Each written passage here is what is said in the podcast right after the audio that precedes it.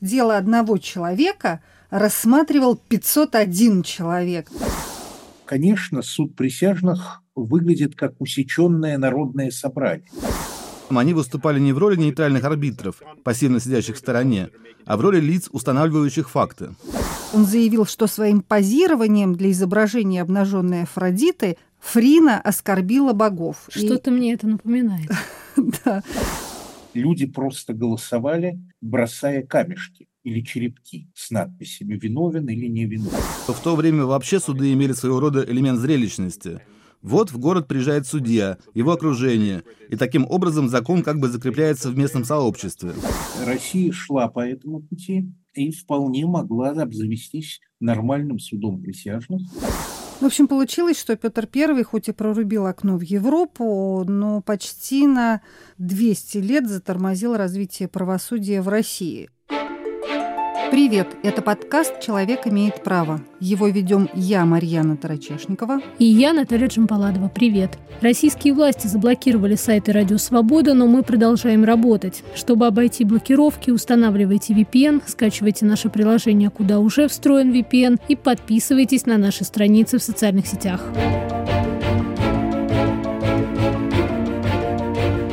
Этой осенью отмечают 30-летие возвращения судов присяжных в Россию. Этому событию предшествовали десятилетия советской власти, когда присяжные, как слишком независимый институт, ну, скажем так, очень аккуратно не были востребованы.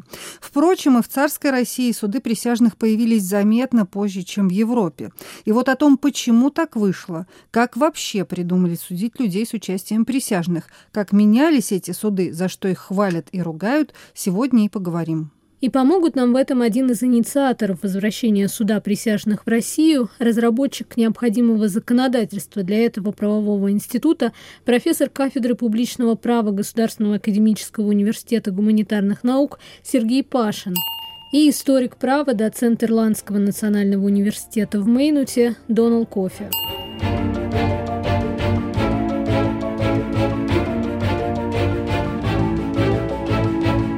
Конечно, первый вопрос, который у меня возник, э, когда я созвонилась с Сергеем Пашиным, а как вообще появилась идея у человечества судить людей большой группой, а не каким-то профессиональным судьей, который будет выносить решение о виновности или невиновности. И оказывается, эта традиция с многовековой историей, рассказывает Сергей Пашин.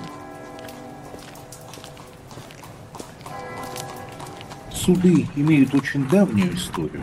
Они сопровождают все человеческое общество. И коллегиальность – это важнейший принцип разбирательства. Но для суда присяжных э, характерно, что решения принимают не юристы, не профессиональные судьи, а вердикт выносят представители народа. Конечно, суд присяжных выглядит как усеченное народное собрание, ибо первоначально именно народное собрание рассматривала судебные дела. Ну, в греческих городах-полисах, где количество полноправных граждан, и мужчин, конечно, было не так велико, народное собрание вполне могло справляться с этой функцией, но впоследствии народное собрание стало более специализированным и менее многолюдным. Ну, например, в Греции судебные дела разбирали гелиаст. Каждый год избиралось по жребию 6 тысяч человек, и пять тысяч заседали, а еще тысяча была на всякий случай, то есть это были запасные люди, и они решали судебные дела коллегиями в 501 человек. Иногда коллегии объединялись, это было, может быть, тысяча и один человек или даже полторы тысячи и один человек. А один человек – это так называемый фесмофет, председатель, который руководил вот этим собранием. То есть, вот, понимаешь, Наташ, дело одного человека – рассматривал 501 человек. И, кстати, вот именно так в 399 году до нашей эры судили великого философа Сократа, которого обвинили в нечестии и развращении молодежи за отказ почитать богов родного полиса и выдумывание новых божеств. Хотя говорят, что там а, были другие поводы для того, чтобы привлечь его к суду. В частности, а, его обвиняли в связях с тогдашними олигархами, помимо прочего. Ну так вот, суд Гириастов, его еще называли Гили Гелиея в честь Гелиуса, бога солнца, приговорил Сократа к смерти. И в итоге он, исполняя решение суда, покончил с собой, выпив сильный яд, хотя мог бежать. Конечно, в Греции принимали решения и другие судьи. Ну, например, работал Ареопаг, знаменитое дело Фрины, которое разбиралось на Ареопаге, но право свободного грека быть судимым свободными согражданами, это право признавалось. Вот это дело Фрины, которое упомянул Сергей Пашин, рассматривали спустя почти 60 лет после приговора Сократу в 340 году до нашей эры. Гитеру Фрину судили за то, что она позировала для статуи Афродиты, изображавшей богиню полностью обнаженной. И донес на Гитеру известный в те времена оратор Ефи, которого она отвергла. Это была его месть. Он заявил, что своим позированием для изображения обнаженной Афродиты Фрина оскорбила богов. Что-то и... мне это напоминает. да. И ее судили в итоге около 200 судей. Ариапага, по легенде, когда у защитника Гетеры закончились аргументы, он ее вывел перед этим судом, сорвал с нее одежду, и красота обнаженной женщины настолько впечатлила судей, что они решили Фрину оправдать, заключив, что в совершенном теле не может содержаться порочная душа. Древнем Риме то же самое. Был суд Народного собрания, а потом он преобразовался понемножку во времена диктатуры Сулы, в частности, в суд Квести, где в роли присяжных выступали и плебеи, и всадники. Все время шла битва между этими категориями людей, кто станет присяжным при рассмотрении этих дел. Таких присяжных могло быть и 75 человек. Иногда доходило до рукоприкладства, но, конечно, не по поводу конкретной коллегии, а по поводу списков, потому что важным политическим инструментом был суд Квестий, и состязались разные кулии, разные представители социума Древнего Рима за право послать своих кандидатов в эти кулии. Потом их отбирали путем жребия. Но вот важно было, из какой прослойки общественной люди войдут в состав этого суда. Цицерон блистал в суде Квести, и э, у этого суда, конечно, древняя история. Но я бы сказал, что это еще не совсем суд присяжных, хотя формы довольно похожие, потому что 500 человек или 75 человек, конечно, решали дела не как малая группа, а решали как усеченная форма народного собрания. И для этих групп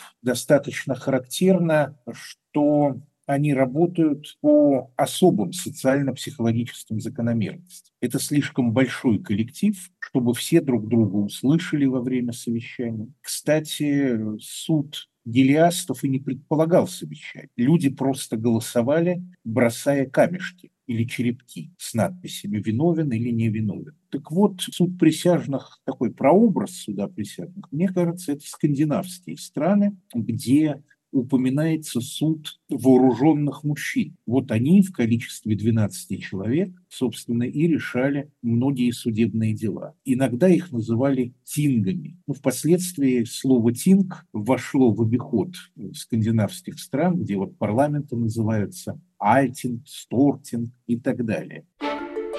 Вы слушаете подкаст «Человек имеет право». Продолжим после короткого объявления. Самые интересные дискуссии из соцсетей. Подкаст «Цитаты свободы». Каждый понедельник и четверг я, Аля Пономарева, пересказываю вам самые важные дискуссии, чтобы вы могли не тратить время на чтение Фейсбука и просмотра Ютуба. Слушай подкасты «Радио Свобода» в iTunes, на Google Podcasts, в Яндекс Music, в Castbox и Spotify. Подкасты «Радио Свобода». Слушаете подкаст «Человек имеет право». Его ведем я, Марьяна Тарачешникова. И я, Наталья Джампаладова. И сегодня мы рассказываем о том, как появились суды присяжных, как они менялись и за что их хвалят и ругают. Кстати, в «Русской правде» Ярослава Мудрого так назывался сборник правовых норм Киевской Руси, а это XI век, на минутку, упоминается суд 12 мужей. Очень глухо, как говорит Сергей Пашин, но упоминается. И ряд исследователей считает, что Ярослав Мудрый, очень чтимый, кстати, скандинавскими народами под именем Ерицлеев, многое заимствовал из скандинавского законодательства. Но, впрочем, историки не подтверждают, что при Ярославе Мудром на Руси действовали так называемые суды 12 мужей. Но, например, в Новгородской республике были судные мужи. Это такой предсуд присяжных. Судные мужи должны были правду стеречь и заседать вместе с профессиональным судьей или же вместе с наместником или властелем. Наместник и властель – это кормленщики, представители центральной власти. И, кстати говоря, в судебниках, в том числе и в судебнике Ивана Грозного, это судебник 1550 года, судные мужи упоминаются. Судные мужи упоминаются и в законодательстве Алексея Михайловича, в его соборном умножении. То есть на самом деле Россия шла по этому пути, и вполне могла обзавестись нормальным судом присяжных, если бы в 1697 году Петр I издал указ суду и очным ставкам не выйти, а ведайте все дела розыска. В итоге в России до 1864 года воцарился инквизиционный процесс. Причем на ранних этапах, особенно во времена Петра и Анны Иоанновны, это процесс, сопровождаемый пытками когда человек воспринимался не как субъект процесса, а как объект исследования. И судьи были исключительно профессиональные, часто не имевшие никакого юридического образования, а иногда не умевшие свою фамилию подписать, но лояльные. Вот, скажем, во времена Петра в роли главы всех судебных ведомств, по сути, а точнее Преображенского приказа, который вел розыск по делу Стрельцов, дела об оскорблении Величества и многие другие, выступал князь Кесарь Рамадановский. Он юристом не был, никакого специального образования он не получил, но был хорош для дел палаческих. Вот тут он разбирался деталь. И волю государя проводил тоже аутентичный, я бы сказал. Не случайно, когда царь уехал в Европу с великим посольством, он доверил хозяйство князю Кесарю Рамадановскому. Между ними была очень интересная переписка. В частности, Петр, плененный металлургией европейской, посылал князю Кесарю топоры. И князь Кесарь с удовольствием ему сообщал, что мы уже их в дело пустили. То есть, видимо, кому-то голову срубили таким образом. Прогресс на марше. В общем, получилось, что Петр I хоть и прорубил окно в Европу, но почти на 200 лет затормозил развитие правосудия в России. А тем временем в остальном мире все бурлило. 1066 году Вильгельм Завоеватель вторгся в Британию, убил короля во время битвы при Гастингсе. И в 1066 году началось становление английского права с нормандским акцентом, потому что вестминстерские судьи стали создавать общее право, common law, прецедентное право, и стали использоваться суды присяжных. То есть Вильгельм назначал судей, как правило, из своих друзей и соратников. Это были разъездные судьи, second judges, которые приезжали в провинцию и в города, и им уже на судебную сессию шерифы представляли обвиняемых. А обвиняемых, по сути, представлял шериф, но были 12 граждан местных, которые решали, какова репутация этого человека. То есть они, по сути, под присягой свидетельствовали, что это лихой человек, нехороший человек, опасный человек. И коронный судья уже решал его судьбу. Это была так называемая СИЗа или обвинительное жюри. То есть эти люди не выносили вердикта, но они говорили о том, лихой человек подсудимый или наш человек хороший человек, правильный. Было правило, что подсудимый мог выставить за себя 12 же поручников людей, которые, наоборот, свидетельствовали о его доброй репутации. И были случаи, когда судьи вооружали дубинками вот этих присяжных, которые обвиняли этого человека, и поручников. И они состязались на суде Божьем, по сути, за жизнь этого самого обвиняемого. Когда род Вильгельма Завоевателя пресекся, и из Франции вместе с легистами прибыл Генрих Плантагенет, это был уже XII век. Генрих Плантагенет, по сути, преобразовал Асизу в жюри, и присяжные стали выносить уже вердикты о виновности или невиновности человека. Ну и вот это нормандское завоевание Англии, как отмечает Доналд Кофи, оно действительно имело очень важное значение, потому что по сути, с того момента начинается формирование судов присяжных, в том числе и для того, чтобы как-то помочь людям принять э, то, что к ним приходит э, новая иностранная правовая система. И, как рассказывает Доналд Кофи, присяжные того времени, начала XI-XII веков, довольно сильно отличались от тех присяжных, которых мы знаем теперь. Это довольно интересная история. Она связана с периодом вокруг нормандского завоевания Англии в контексте внедрения в Англию новой системы права. Одна из трудностей, с которой вы сталкиваетесь в такой ситуации, это как обеспечить отправление правосудия. И один из способов это сделать, например, привлечь местных жителей к участию в уголовных судах. Как это сделать? Один из вариантов — сформировать присяжных из местных жителей, которые будут нести ответственность и станут частью системы уголовного правосудия. В англосаксонском мире существует несколько дискуссий о том, существовали ли какие-либо значительные элементы суда присяжных до нормандского завоевания Англии в XI-XII веках. Однако большинство доказательств указывают на то, что появление присяжных относится именно к периоду нормандского завоевания.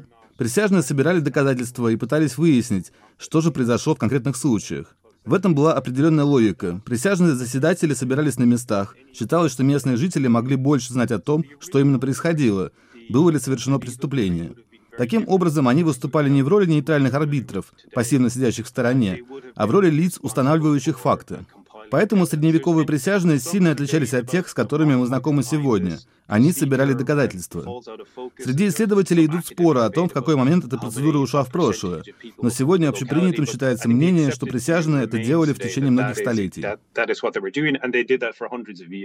Ну и, кстати, по словам Донала Кофи, эта система, когда присяжные э, собирают, по сути, доказательства, она до сих пор существует в Соединенных Штатах Америки, где есть э, так называемое большое жюри, которое является досудебным механизмом и которая проверяет, насколько обоснованы предъявленные человеку обвинения и стоит ли дальше передавать дело в суд для дальнейшего какого-то разбирательства. И Доналд Кофе очень так интересно говорит о том, что это один из тех странных случаев в истории права, когда вот такой институт, созданный по одной причине, сумел сохранить свое влияние и собственное существование и по настоящее время к вопросу о, о том, что присяжные должны были устанавливать еще и э, какие-то факты выяснять. Вот по словам Сергея Пашина, они такое право получили уже, ну, уже в XIX веке, в том числе и по делам, э, которые сейчас называются дела дефамации, то есть дела защиты чести и достоинства по искам, предъявляемым к журналистам, и, по сути, дела о злоупотреблении свободой печати. Например, тогда присяжные могли не только решать вопросы факта, но и решать вопросы права. То есть присяжные могли сказать не только, что статья вот была опубликована действительно где-то, но и виновен ли человек в опубликовании такой статьи и в том, что там приведена какая-то оскорбляющая его участника информация. Но давай вернемся пока обратно в Англию XI века кто тогда мог становиться присяжным, как этих людей отбирали, по каким критериям и вообще как проходил отбор присяжных. Вот что рассказывает Донал Кофи. Uh, Самый очевидный критерий — это принадлежность к мужскому полу. Это на самом деле то, что исчезло только в современности. В сущности, даже в Ирландии, после того, как она стала независимой в 20 веке, была создана система, в которой женщины должны были записаться в присяжные. Элемент дискриминации по половому признаку в отношении судов присяжных существовал всегда. Пол — это, пожалуй, наиболее яркая характеристика.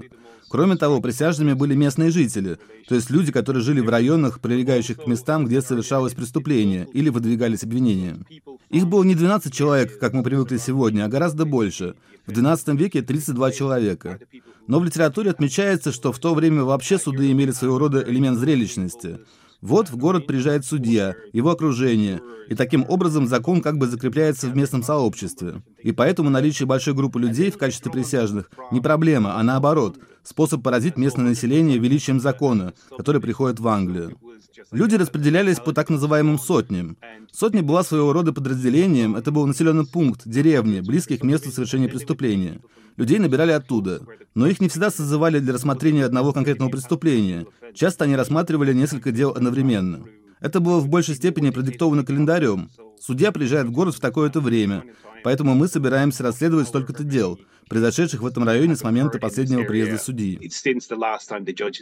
То есть это такое движение просто, развлечение, да, когда ты сидишь, у тебя театров нет, кино нет, никакого интернета, естественно, нет, еще даже газет нет, чем-то надо заняться, а тут целое событие, приезжают откуда-то из столицы а, люди, и ты себя чувствуешь частью чего-то великого. Вот, и, кстати, я разговаривала с людьми в России, которые участвовали в процессах в качестве присяжных, и они говорили довольно откровенно, что это реально очень сильно повышает и ответственность, и самооценку. То есть ты себя чувствуешь частью чего-то великого, очень важного, что происходит на твоих глазах, и в чем ты сам непосредственно участвуешь, от тебя что-то зависит. Ну да, это, наверное, какое-то ощущение собственной нужности, что ты как минимум нужен в том числе и государству для того, чтобы помочь ему... Вершить правосудие. Да. Но и нужности, и значимости. Ты не просто тварь дрожащая, а право имеешь.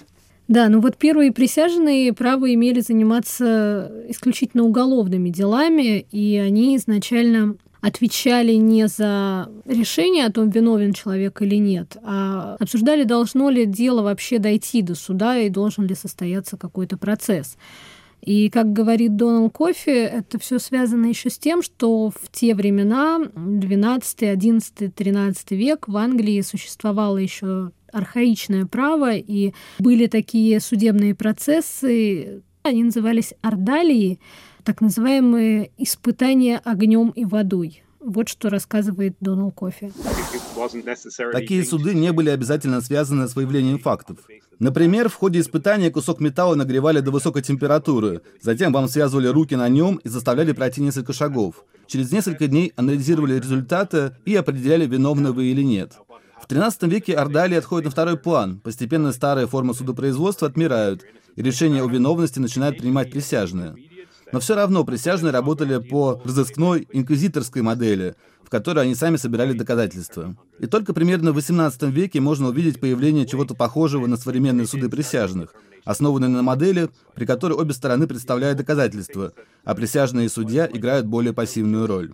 Трудно выделить конкретную дату, когда это произошло, но постепенно присяжные начинают играть меньшую роль в расследовании, Одна из вещей, которая может помочь понять, почему так происходило, это, например, то, что до 19 века не существовала полиция. То есть людей, которых мы считаем ответственными за расследование преступлений, не существовало в том виде, как мы знаем их сегодня должен был быть создан целый вид современного государственного института, чтобы он взял на себя функции, которые были возложены на присяжных. Сейчас мы знаем, что сначала приходит полиция, расследует дело, а потом передает материал в прокуратуру, которая решает, отправлять ли дело в суд или нет. Но тогда этого всего не существовало, и поэтому присяжные должны были брать на себя больше функций. Насколько я понимаю, и со слов э, в том числе и Сергея Пашина, вообще этот суд довольно долго развивался, и в те времена присяжных даже можно было наказать за вердикт, который не понравился судье. И э, Сергей Пашин приводил в пример знаменитое дело Бушеля. Это дело против квакеров показало, что судья мог изолировать присяжных, которые мешают вынести единодушный какой-то вердикт. И их оставляли без огня, хлеба и тпака в тюрьме. Но в итоге вот это дело привело к тому, что был выработан прецедент судебный, что присяжные не должны нести никакой ответственности за оправдательный вердикт. Ну, вообще, да, это удивительно, как бы То есть, с одной стороны, понятно, что суды и суды присяжных не появились в том виде, в котором мы их знаем сегодня, вот в один момент, но с другой стороны, когда ты пытаешься представить себе, насколько долго шел этот процесс, насколько в невыгодном положении находились обвиняемые. Насколько я понимаю, даже адвокатов к ним начали пускать тоже далеко не сразу. Вообще идея того, что интересы обвиняемого кто-то может представлять, это тоже не какая-то история, которая существовала изначально. И вот как рассказывает Донал Кофе, в судах присяжных тоже вот эти процедуры которые мы знаем сегодня, правила представления доказательств свидетелей, они тоже появлялись очень-очень постепенно. Например, сегодня мы считаем, что свидетели защиты должны являться в суд, и их могут подвергнуть перекрестному допросу. Но на самом деле этого не было в законах до 1702 года. До этого момента свидетели защиты не обязаны были приходить в суд. Свидетели обвинения появлялись примерно с XVI века. Опять же, в течение долгого времени вы не могли давать показания в своем собственном деле.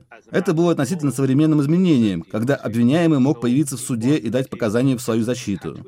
Это произошло даже позже 1702 года. Современный судебный процесс формировался в течение сотен лет. Появились государственные институты, способные выполнять функции, которые раньше возлагались на присяжных. Появились правила представления доказательств и свидетелей и так далее. И вот тогда мы и приходим к тому, что мы знаем как современный судебный процесс. И в это время мы начинаем рассматривать присяжных как часть современной структуры, состоящей из 12 человек, которые в уголовных делах принимают решение, виновен обвиняемый или нет. И эта система развивается. В некоторых случаях присяжные могут участвовать в гражданских делах. В шотландском законодательстве, например, возможен и третий вердикт. Можно признать человека виновным, можно невиновным, а можно прийти к выводу, что обвинения не доказаны. Это все происходит в общем контексте изменений общественного устройства, а также того, как велось судопроизводство. Но все это произошло не быстро, потому что суды присяжных только начиная с XVIII века стали стремительно распространяться по всей Европе и не только по Европе. Суд присяжных развивался в том числе и в Латинской Америке, и вообще на американском континенте под влиянием, конечно, Соединенных Штатов. Вот, например, в Аргентине еще в XIX веке в Конституции был провозглашен суд присяжных по делам о нарушении свободы прессы. Другое дело, что за провозглашением не всегда шло реальное внедрение. По сути, Европа находилась под впечатлением, конечно, инквизиционного процесса, и суд присяжных в основном приносили революции. Германия сохраняла инквизиционный порядок судебного производства, а, скажем, Франция ввела суд присяжных, и в том числе революционный трибунал заседал как суд присяжных, в результате Великой Французской революции. Впоследствии Наполеон э, на штыках своих солдат приносил суд присяжных в Европу. И именно наполеоновские войны во многом сформировали суды присяжных в разных регионах. Ну, например, в Италии, в той же Германии, я уже не говорю о Франции. То есть Европа заболела судом присяжных в результате Великой Французской революции и полюбила его развивались идеи милости и правды, гуманизма, развивались идеи Бекария, который выступил решительно против произвола коронных судей, которые выдумывали самые жуткие казни и ничем себя в этом смысле не стесняли. Поэтому возникла идея, во-первых, формальной определенности уголовного закона, а во-вторых, что закон слишком серьезная вещь, чтобы доверять его профессиональным судьям. И профессиональные судьи, в основном представители феодальных сословий правящего тогда класса, вступили своим правосознанием в конфликт с народным правосознанием. Их надо было уравновесить. Их стали уравновешивать представителями народа. В германской системе долгое время их уравновешивали шефены, которые заседали вместе с судьей и имели право голоса наряду с ним. А потом переняли суд присяжных как наиболее демократический институт. То есть там, где дул свежий ветер свободы, равенства, братства, революции, признавалось право народа судить равных себе. Суд присяжных – это суд равных. Так или иначе, суд присяжных в современном виде, ну, по сути, очень близком виде к современному, сложился во времена королевы Виктории в Англии.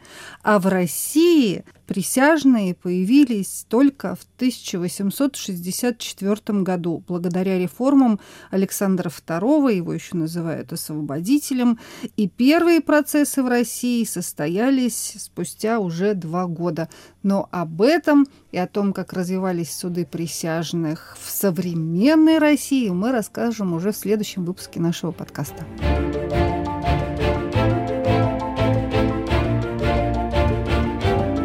Был подкаст «Человек имеет право». Его вели я, Марьяна Тарачешникова. И я, Наталья Чемпаладова. Наш подкаст можно слушать на основных подкастовых платформах. Это Apple подкасты, Google подкасты, Яндекс Музыка, Castbox, YouTube, а также на сайте Радио Свобода. Слушайте нас, подписывайтесь, ставьте лайки и сердечки.